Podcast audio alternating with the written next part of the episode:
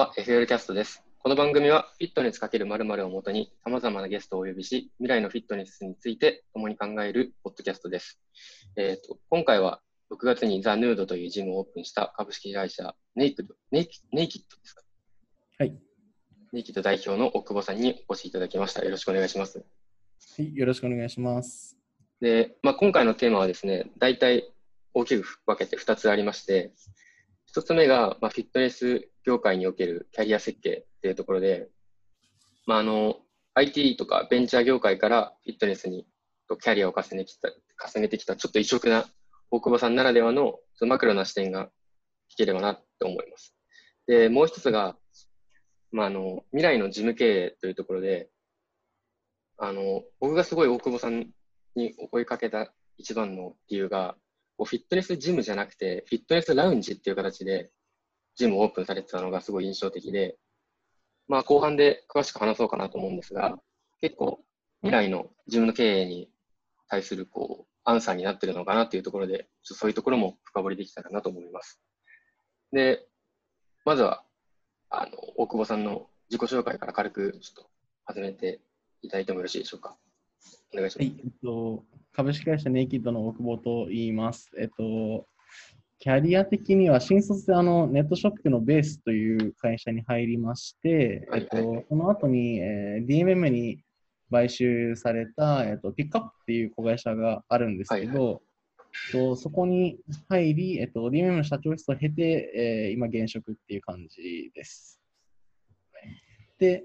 えっと、まあ、6月にあの新しく24時間のフィットネスラウンジのザヌードというのを開いて、今ちょっと日々集客頑張ってるっていう感じです。なんかあの、フィットネスラウンジっていう名前がすごい気になったんですが、これはなんか意識されて作ったんですか？あえっと、その個人的にジムを作るときに、その筋トレって、今そのどっちかというと、こうなんか、やらなくちゃ感でやってる人が、やっぱりまあ僕も最初そうだったんですけど、結構多くて、で、進めていくと、その生活の一部になっていくっていう人が割と多いと思うんですけど、えっと、最初からジムって書いちゃうと、ちょっと身構えちゃうかなっていうのが、うん、なるほど。一個あって、生活に溶け込ませるために、まあ、ラウンジですよっていう風に見せ方にしようかなと思って始めました。まさにあの、最初、ポッドキャストの第1話に僕とうちのメンバーの一人と未来のフィットネスについてざっくり話したときに、こう一番のキーがこういかに生活に溶け込ませるか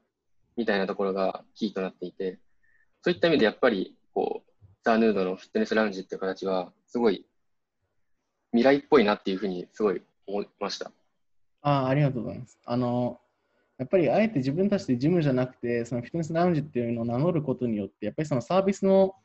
えっと、まあ、ちょっときちんとしないといけないかなっていう、その意識づけを、まあ、従業員も私含めてできると思うので、その、ただ単に機材が置いてあって、トレーニングできるよっていうところだけじゃなくて、それによってその人の生活とか人生にどういうインパクトを与えられるのかとか、その、本当に生活に溶け込ませるためにどういうサービスができるのかっていうのを、まあ、常日頃考えられるような設計にしてます。うんまさにそうですね。で、とこのポッドキャストの後半で、あのまあ、詳しくそこら辺の話ができたらなと思うんですが、まず最初に、あのまあ、キャリアがこう独特といいますか、僕からしてみてもすごい独特だったんですが、そもそもなんでこう IT 企業からこのフィットネス業界、独立した時にフィットネス業界を選んだのかなっていうところが純粋にあ気になったんですが。もともとは DMM でやりたかったんですよね。あ、そうなんですね。あ、そうです、そうです。なやっぱ DMM の方が予算もあるし、まあなんか、そのいろいろ水族館とかもやってて、そういう店舗系のチームがまあ、割と整ってるかなっていうふうに思ってて、で、よ一応事業計画書とか出してたんですけど、えーえっと、まあちょっといまいちその時は、その中長期でのプランを落とし込めなかった部分が僕の力不足であって、うんで、まあなんか、だったら、ちょっと一回自分でやってみて、えっとうんまあ、うまくいったら、じゃあ出資お願いしますよ、みたいな感じで始めたっていう感じです。あ、そうなんですね。なんかあの、実際に僕らもフィットネスメディアをこうオープンして、で、ちょいちょいお問い合わせで、こう、独立して、あの、フィットネス系の仕事をやりたいとか、あとはジムをオープンしたいみたいな人からの問い合わせがなぜか来て、そういったところでこう独立する際にこう気をつけたことといいますか、何かありますかね？あえっと、それでと大きく2つあって、えっと、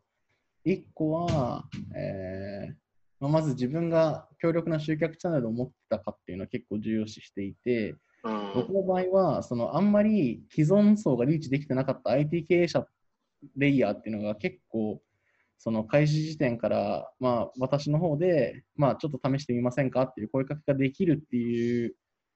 えー、状態があったので、えっと、まずはある程度自分でその日市場じゃないですけど、その自分独自のチャンネルがあるかっていうのは結構重要かなと思っています。で、もう一個が単価を落とさないことっていうのは常に意識していて、えっと、例えば最初から1レッスンあたり2万円取って、それを1万円に落とすことめっちゃ簡単なんですけど、うん、その最初から1万円で設計してて、後に2万円にするのってめちゃめちゃ難しいんですよ。既存のお客さん全員失う可能性もあるし、それで新しい人が来なかったら、それはそれでもう売り上げ止まって死ぬので、えっと、最初からこの値段です。で、その値段の中にえっと、それを正当化するためにこういうサービスを付帯してますっていうのは、しっかり意識してましたね。うん、僕らで言うと、えっと、僕の方で、あの、衛生責任者、食品衛生責任者取ってるので、えっと、プロテインとかを出して、あとはレンタルも全部無料だし、お客さんも洋服置いといていいよとか、あとは、えっと、まあ、本当一部の希望のお客さんにはアドオンで、えっと、例えばその、えートレーニングが終わると同時に UberEats でご飯が届いて、それが、えー、食べ終わる頃にはタクシーが来てるみたいな。えー、っていうのとかをアドオンにして、結局その、いかに自分を安売りしないかっていうのが課題で、よく最近そういう相談を受けるんですけど、その例えば、まあ、あんまり自信ないから今6000円でいいやとかっていうふうにやってると、業界自体がそのどんどん安くなっていっちゃうんで、うん、もだったら、いや、じゃあ早く1万円のクオリティを出せるように勉強した方が良くないっていうのは常に思ってました。なるほど。じゃあもう独立する前から、割ともうこういう構想でっていうのは、練りに練ってたって感じなんですかね？あいや、最初は僕はプロテインの D2C をやろうと思ったんで、あ、そうなんですね。全然構想違いましたね。あのウェブサイトも実は作ってて、えー、あの質問に答えていくだけであなたにぴったりのプロテイン出しますよっていう、うん、あの、アメリカの Y コンビネーターっていう、なんだろうな、インキュベーション、はいはい、プログラムで、うん、採用されたモデルがあって、その最終的にカスタマイズしていって、オリジナルのプロテインを作ってあげますみたいな。っていうのをやろうとしたんですけど、ちょっとプロテインって予想以上にハードルが高いのと、まだ市場が浸透しきってなかったので、ピボットして一旦食いつなぐためにパーソナルやるかっていう感じでし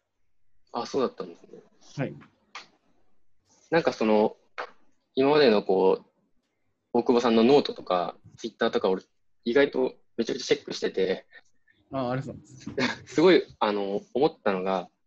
このフィットネス業界そのものをすごいマクロに捉えられてるなっていうのはすごい感じたんですね。で、結構フィットネス業界の仕事をつきたいっていう人って、なんかそもそも筋トレ好きで、もう筋トレしかやることないから、とりあえず筋トレに仕事をしたいっていう人が結構多くて、そうじゃなくて結構大久保さんって割といろんな業界、それこそ IT だったりとかベンチャーが入ってる。ということもあって、すごいフィットネス業界を他の産業と比べてこう俯瞰することができてるなって思ったんですが、あのそもそもフィットネス業界って大久保さんにとってどういう市場なんですか？えぶっちゃけ僕はめちゃめちゃ魅力的だと思ってますね。僕、うん、個人的にはもうなんか最終領域ってもう健康しかないなと思ってて、うんうんうん。僕がピボットするときに出たのが、パーソナルで一回食いつなぐか、えっと、睡眠に一回特化するかっていう、その、うんうん、最後のフロンティアだと僕は思ってるんですよ、睡眠とかは。うん、あのなかなかまだ技術介入ができてなくて、かつ、えっと、人によってのパーソナライズがすごいできるところだと思ってるので、えっと、もうその2つで一旦絞ったのと、まだまだ、えっと、どっちの方が IT 化できるか、IT 化を進められるかって言ったら、多分筋トレ業界だと思っていて、まあ、それは、まあ、メディアもそうなんですけど、えっと、なんだろう、今までそのまだ正解が出てきてない唯一の領域かなと思っていて、そのトラッキングとかのアプリはもちろんあるんですけど、なんかその、ああくまでもそのガチ勢向けのサービスしか今のところ掘れてないというか、そうですね。で、めっちゃ頑張ってるのがフリーティックスとナイキのアプリだと思うけど、えっと、もう少しライトにとか、その場所との連携が今ってぶっちゃけできてない領域だと思うので、そこに勝機があると思って、えっと、僕の中長期ではそこをどんどんつなげる、えっと、事業計画になってます。なるほど。僕も大体同意見で、こうフィットネス業界で仕事する、起業するとかってなると、こう儲からないんじゃないかって結構言われたりしませんか？こう、うん。ファイナンスが難しいとか、資金調達が難しいとか、そこら辺のこうジレンマとかってありますかね？ああ、でも僕は、あ僕も儲からないって言われてたんですけど、えっと、蓋を開けてみると、実はそうじゃなくて、やり方がうまければ、いくらでも儲かってるところっていうのはあるし、うん、とえっていう意味では、誰も参入してこないんですよね。そうですね。っていうのは、すごい、なんかラッキーな市場だなと思いつつ、えっと、インベスター側が、えっと、まだその、フィットネス業界に投資したことがないとか、箱物に投資したことがないっていう人が多いので、うん、あ特に僕が話した人たちはそうなんですけど、えっと、ぶっちゃけ分からんっていうのが、あの僕が話しに行った時の大半の人の意見で、もうそれはすごい分かると。なので、えっと、逆に言うとそこのナーチャリングじゃないですけど、そのこういう魅力のある市場ですよっていうのをもっと発信していかないといけないなっていうのは思いますね。なんで、新規参入者は少ないけど、えっと、ゴリゴリレバレッジかけて大きくしていくのは少し難しいかもしれないです。うん、でそこの結構パイオニアパイオニアじゃないですけど、そういったところを目指していく感じですかね。市場を引っ張っていくじゃないですああ、か。もう、どうなんですかね。僕としてはなんか、まあ、単純に僕は筋トレーニングが好きなので、なんか好きなことを広めていける、なら、別に市場とかあんまり見てないのと、うんえっと、まあ、一人でも筋トレが好きな人が増えれば、なんか、パイオニア、まあ、2番手でも3番手でも、なんか僕は別どっちでもいいかなと思ってて、でもなんか逆に僕がその先先陣切って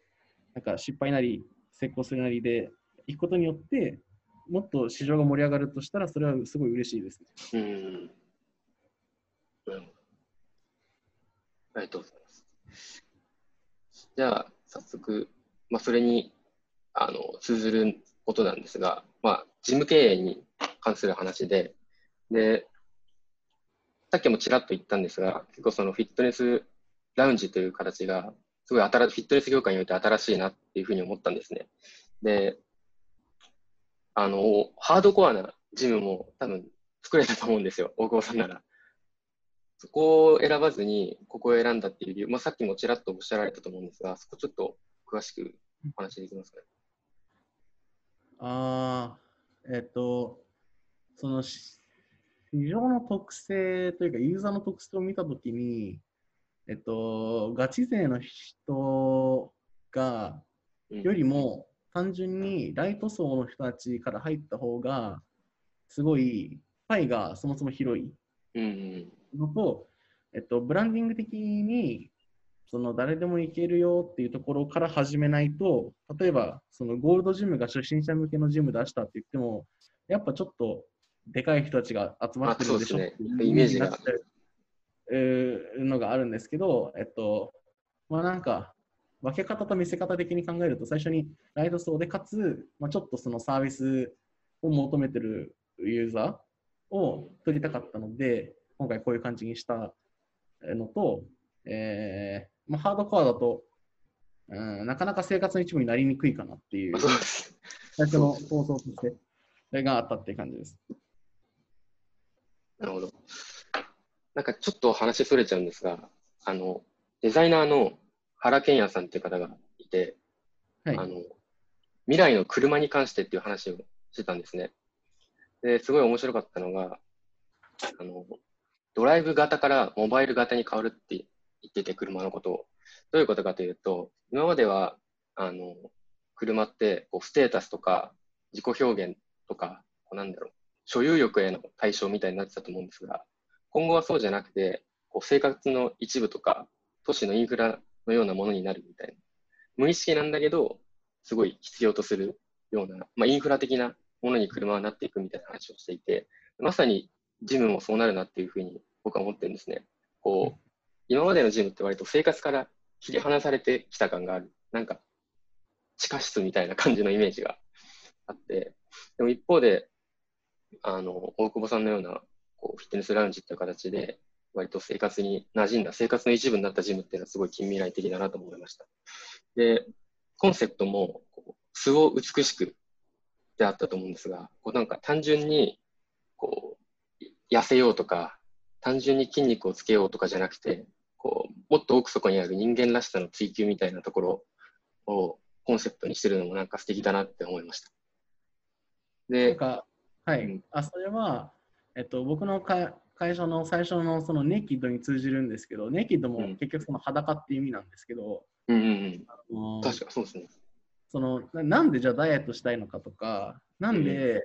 えっと、男の子であれば、なんでその胸板厚くしたいのかって言われると、その洋服を着た時とか、えっと、そのまあ、いざデートとか合コンとか行った時に、その異性により魅力的に見られたいっ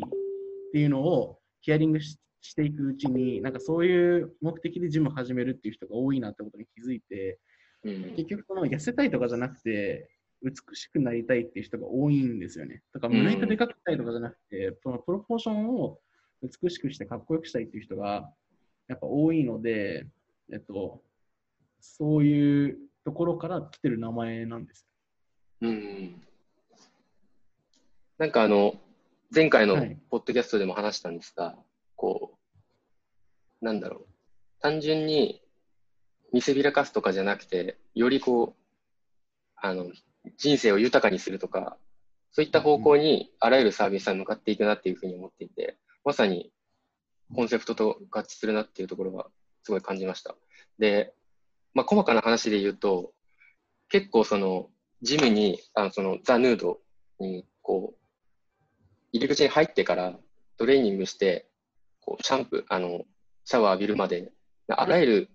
なんだろう、プロセスをかなりこだわってるように見えたんですが、アメニティとか、そこら辺はやっぱ意識したんですあもちろんそうですね。あの、なんか、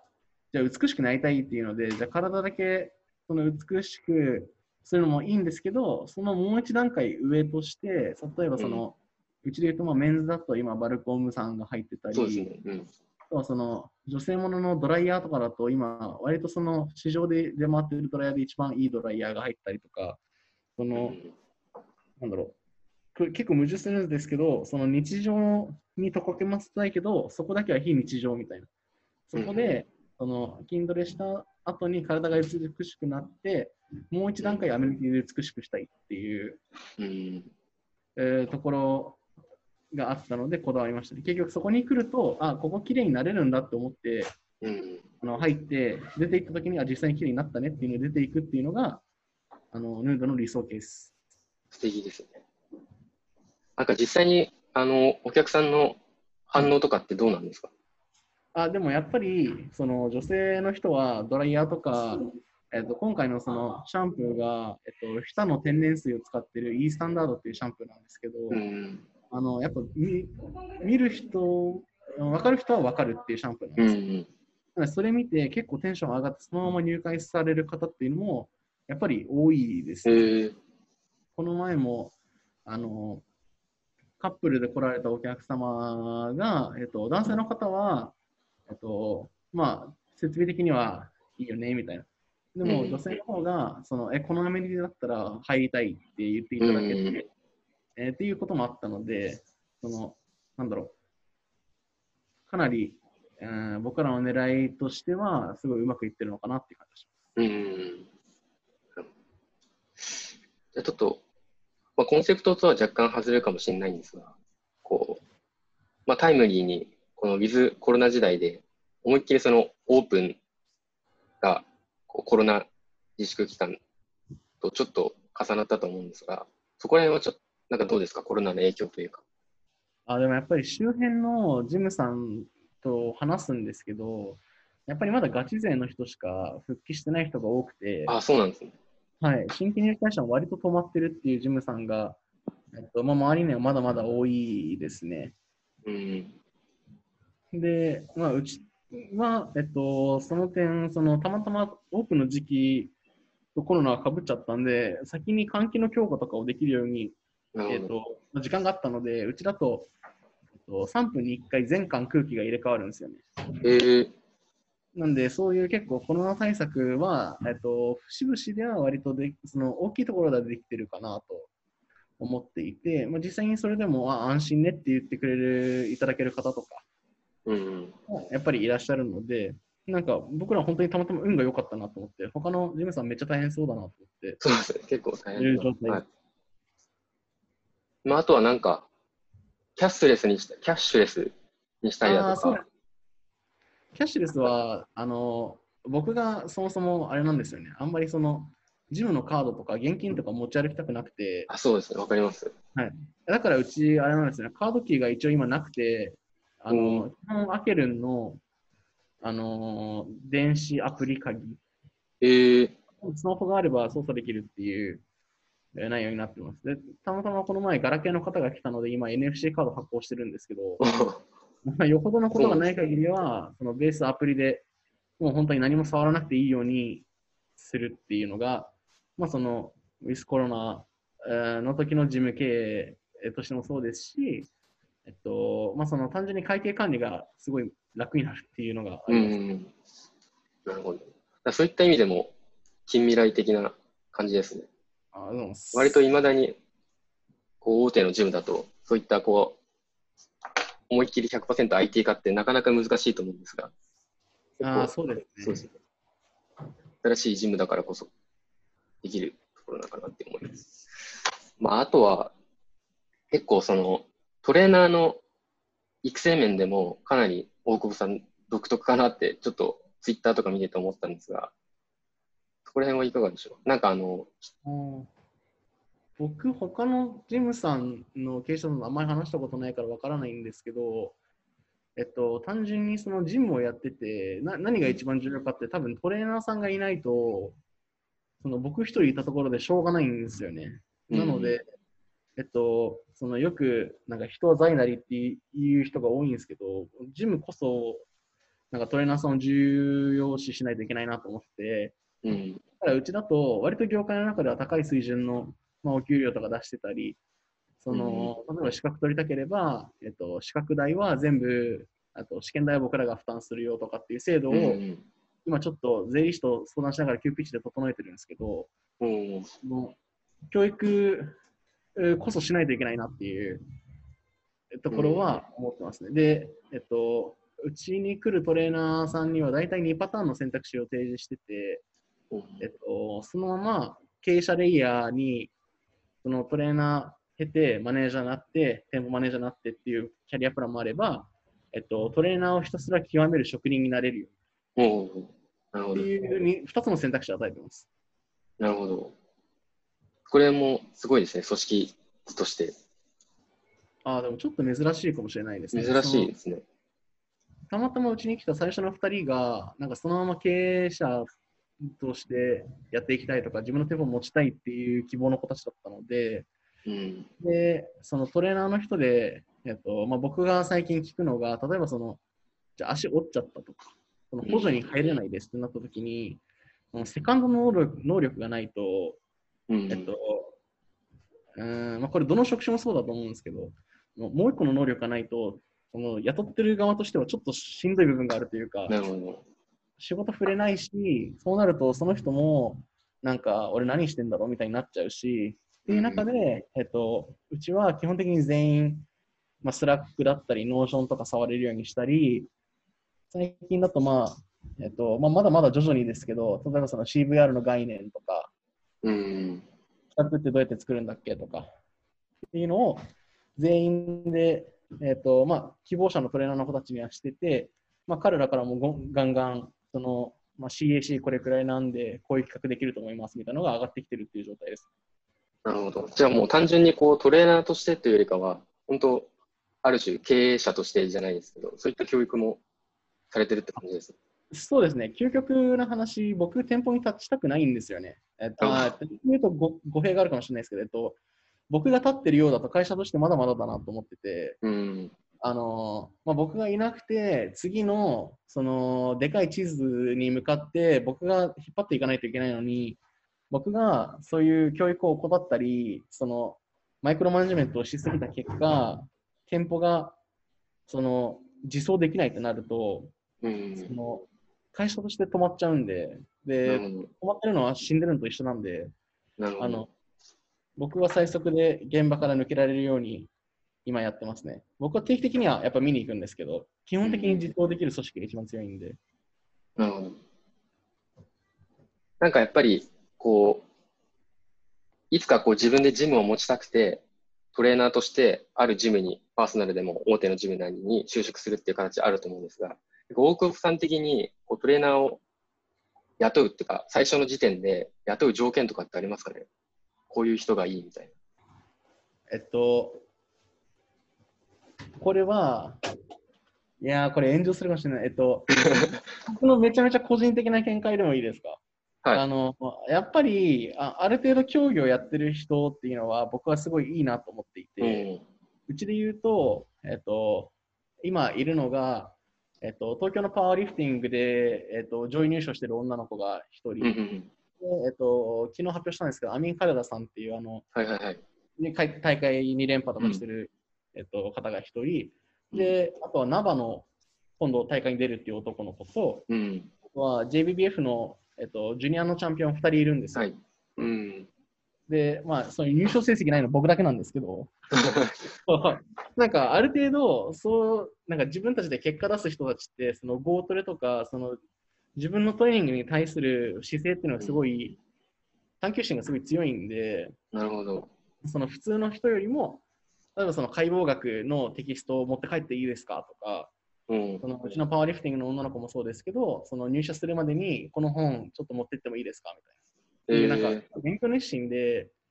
この前も iPad を僕チラ見したんですけど、めっちゃメモってるんですよ。うん。えっと、そのトレーナーとして、なんだろう、そもそも僕が受けたいかどうかうん。っていうなるほのが一つ大きなポイントですね。で、もう一個が素直かどうか素直。うん。ですね。なんか言い訳しそうじゃないなみたいな。うん。別に言い訳してもいいんですけど、なんなんだろう。そのまだ僕たちもまだまだちっちゃいんで、えっと、それによって組織全体の足が止まっちゃうと、えっと、うーん、まあちょっとスタートアップ的ではないというか、まだうちのフェーズには、えっと、僕らがまだまだ未熟だなっていう感じで見てるので、えっと、まあその2点ですかね、大きくは。うん、なるほど。なるほど。じゃあ今後は、こう、はいこのザ・ヌードであったりとか、そもそもこの株式会社ネイキッド自体を、どういうふうに、あの、ビジョンといいますか、今後どういうふうに拡大を考えていらっしゃるんですかね？あえっと、僕が、えーまあ、今のそのゴールドジムさんとかいろいいる中で対抗できるとすると、その OMO じゃないですけど、オンラインとそのリアル店舗をうん。そのうまくつなげた人こそ勝てると思ってて、うん。と、それって多分エニタイムさんとかはできないんですよね。フランチャイズそうですね。まあ今圧倒的に強いんですけど、ゴールドさんとエニタイムさんとかは。なんで、その今のうちからそういう文化をいかに作れるかどうか。うんそのオンラインでもやるし、あれオンラインって言っても、ただ単にそのオンラインの自宅トレーニングとかじゃないと思うんですよ、鍵は。うん。これちょっとまだ授業計画に落とし込めてないんで何とも言えないんですけど、次僕がやろうとしてるのは、そのオンラインと既存の店舗をつなぐ方法なるほど。今考えてて、えっと、最初僕らもオンラインのあのこのコロナの流れでみんなオンラインやりだしたじゃないですか。そうですね。あれやると、今まで僕らだと代官山の周辺ジムが、まあ、一応競合だったんですけど、オンラインみんなやりだすと、例えば、えー鹿島アントラーズの CS コーチが相手ですとか、うん。っていう、全国の比較になっちゃうんですよ。確かにそうですね。例えばそれこそ、あの、芸能人の、例えばじゃあローラさんが、えっと、うん今日お尻とでライブ配信するからみんな一緒にやろうよって言ったら、僕対抗したところで絶対勝てないんですよ。もうどんだけ 勝てないんですよ。僕どんだけ知識があって、なんか、どんだけ人気だったとしても絶対勝てないんですよね。だから、オンライントレーニングを始めるっていうのは割と諸刃の剣というか、そのなんだろう、うまくいく人は行くし、あ差がすごい拡大すると思ってるんで、リアル店舗と、えっと、オンラインをしっかりつなげられた人が勝つと思ってます。なので、僕らはそっちの方に舵切りしてます。なるほど。確かになんか、ツイッターでもちらっとこう、アプリ開発してるみたいな、開発したいみたいな話してました。ああれです、あれです。具体的にちょっと言える、はいはい、言えますかね、なんか。あ、でも、えっと、あれは基本的には、えーまあ、遠隔でパーソナルができるようにするっていうものになりますね。で、そのために、えっとまあ、今、そのヌードを実験台として用意してるっていう感じです。なるほど。それができたら、多分僕の授業計画の中では割と5割くらい達成されるんじゃないかな、やりたいことうーん、が。と思ってます。なるほど。わかりました。でちょっと細かな話になっちゃうんですが、僕がすごい個人的に気になったところが一つあって、なんかマシンのチョイス独特だなって思っちゃったんですよ。あーなんか、あの、えっとドイツでしたっけ？どっかの。あ、DH ですよね。えっと、マシンに関してなんですけど、まず、そのフィットネスラウンジをするからには、ちょっとやっぱりかっこよさを求めたかったっていうのがあって、うん。えっと、かっこよさで言うと、都立大のあの We As Fit さんとかはいはいはい。まあ、すごいかっこいいんですけど、えっと、まあ、僕がまだまだ予算がなかったっていうので、ハンハンマーさんって割といい値段するんですよ。うん、なんですけど、ハンマーさんはちょっとまだ入れられないってなって、うんで、似たものくらいおしゃれで、えっと、まあ、しっかり効かせられるもの、なんを探してて、割と全国7カ所くらい飛び回って、えっと、触りまくった結果がこのマシンで、で、たまたま調べたら、えっと、2019年の FIBO っていうなんか、でっかいカンファレンスで割と注目を集めてたところだったんで、えっと、実際に触ってみて、じゃあこれでいこうっていう感じで決めました。うんじゃあやっぱりそのコンセプトが元になってすべてまあアメニティから全部選んでるって感じですね。なんで、えっと、まあ、最悪マシンはその他の内装でカバーできるんですけど、今回のマシンはすごい内装ともぴったりはまって、僕はすごい気に入っている感じです。うんまだ写真でしか僕見たことないんですけど、ちょっとビジターとかもあるんですよね。ちょっと行ってみたいですね。今、チラシ持ってきていただければ、ビジターただなんで、あ、そうなんですか。わぜひ来てください。かりました。はい。じゃあまあ、ちょっと時間も大体30分ぐらい経ったので、はいまあ、。なんか最後ちょっとお知らせみたいのってありますかね何でもいいんですかえ、なんだろう。えーまあ、今は単純にその7月までは入会金無料キャンペーンをずっとやってるので、えっと、まあ、いつでも来ていただければ無料にしますよっていうのと、えっと、まあ、単純に見に来ていただけるだけでも僕らはすごい嬉しいので、うん。あとはそのチラシですかね、持ってきていただければ、ただで、えっと、ビジター使えるのと、まあ、うちのスタッフの知り合いだったら、だいたいビジター半額だよっていうので、あ、そうなんですね。はい。なんで、まあ、僕のツイッターでもいいんで連絡ください。半額にします。場所もいいですよね。代官山でしたっけ？はい。恵比寿。代官山徒歩2分、恵比寿徒歩5分くらいです。なるほど。わかりました。じゃあすみません、時間も